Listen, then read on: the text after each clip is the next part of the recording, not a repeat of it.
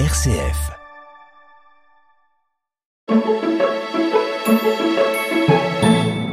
Dans cette chronique à la une, je vous propose de revenir sur l'émission Près de chez vous, Verviers-Ardennes de cette semaine en écoutant cet extrait. Aujourd'hui, nous allons parler conservation de la langue wallonne et présenter le musée de la parole en Ardennes avec Joël Thierry, administrateur délégué du musée. Basé à Marche-en-Famenne, le musée recueille des témoignages, favorise la transmission vers les générations futures et mène des campagnes d'enquête linguistique. Joël, bonjour. Merci d'avoir accepté notre invitation. Ben voilà, bonjour. Euh, euh, tout le plaisir est pour moi. Pour commencer cette émission, je vous propose de présenter le musée de la parole en Ardennes avant d'aborder l'importance de la préservation des langues wallonnes et enfin d'aborder les projets futurs du musée. Alors, le musée de la parole en Ardennes, qu'est-ce que c'est exactement?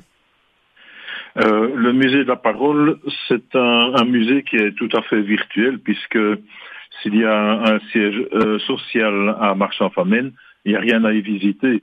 Si on veut en savoir plus, on, on peut consulter le site www.musédelaparole.be en fait, c'est une association qui a été créée en 1982 par Michel Francard et euh, qui avait pour objectif, déjà à cette époque-là, de sauvegarder le, le wallon, d'en garder des traces orales et écrites tant qu'il était encore temps, puisque euh, déjà à cette époque-là, on, remarquait bien que euh, sa pratique était, était vraiment en perte de vitesse.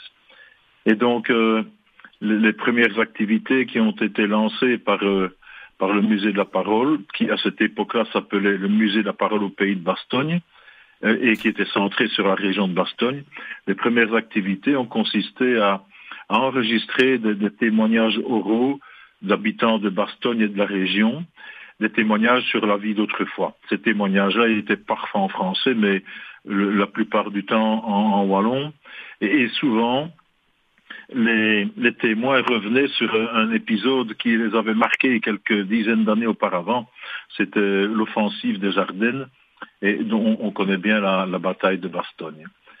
Et dans un second temps, euh, il était question de, publier, de publier euh, sous forme euh, imprimée, sous forme écrite, une partie de, ces témoignages-là. C'est ainsi qu'est née une collection qui s'appelle Parole du terroir, où depuis 1982, nous, nous avons accueilli euh, 50, 60 auteurs différents, la plupart du temps wallon, en gommé, parfois en français, pour une centaine de livres publiés à ce jour. Voilà un peu l'essentiel. Euh, donc la, mission était de, sauvegarder la, langue wallonne et puis euh, peu à peu un deuxième projet s'est dessiné, c'était celui de, de, promouvoir la, la, la réactivation de, de l'usage du wallon et du gourmet en, en, province de Luxembourg. Et donc euh, aujourd'hui, les, les, activités, c'est toujours la publication de livres, mais on s'oriente de plus en plus vers les, les publications vidéo via les, les, les, réseaux sociaux, via, via Internet. Euh, puisque voilà, il faut, il faut, il faut utiliser les, les, outils contemporains. Et puis alors toutes sortes d'animations, euh, des, des, des, festives ou non, pour lesquelles on, nous demande euh, assistance.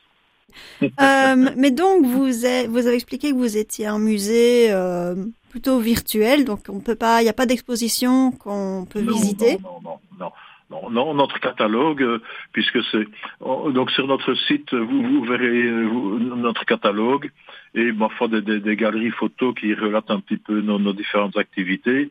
Mais c'est voilà, c'est absolument, c'est le musée de la parole. La parole, on le dit, c'est du vent.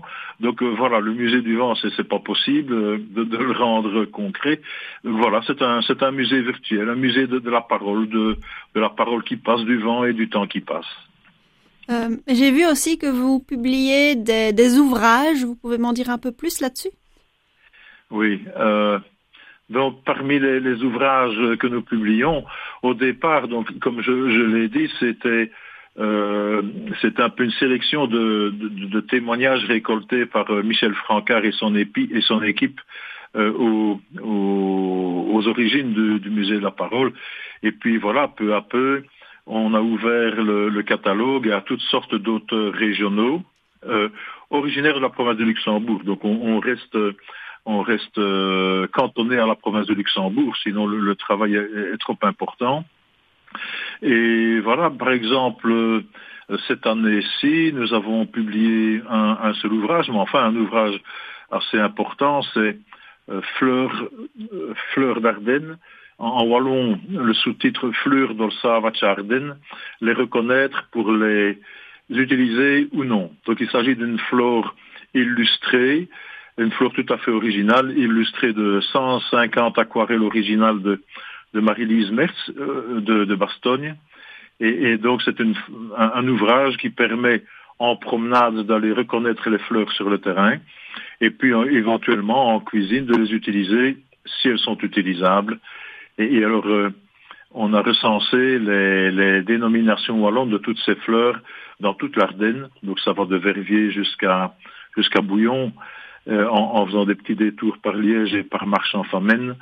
Et, voilà, ça donne un, ouvrage assez consistant et qui, depuis sa sortie il y a deux ou trois semaines, est, vraiment bien accueilli par le public.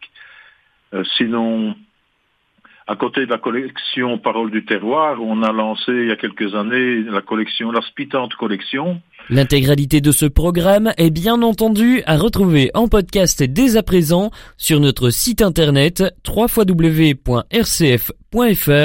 sous la recherche près de chez vous, Verviers-Ardennes.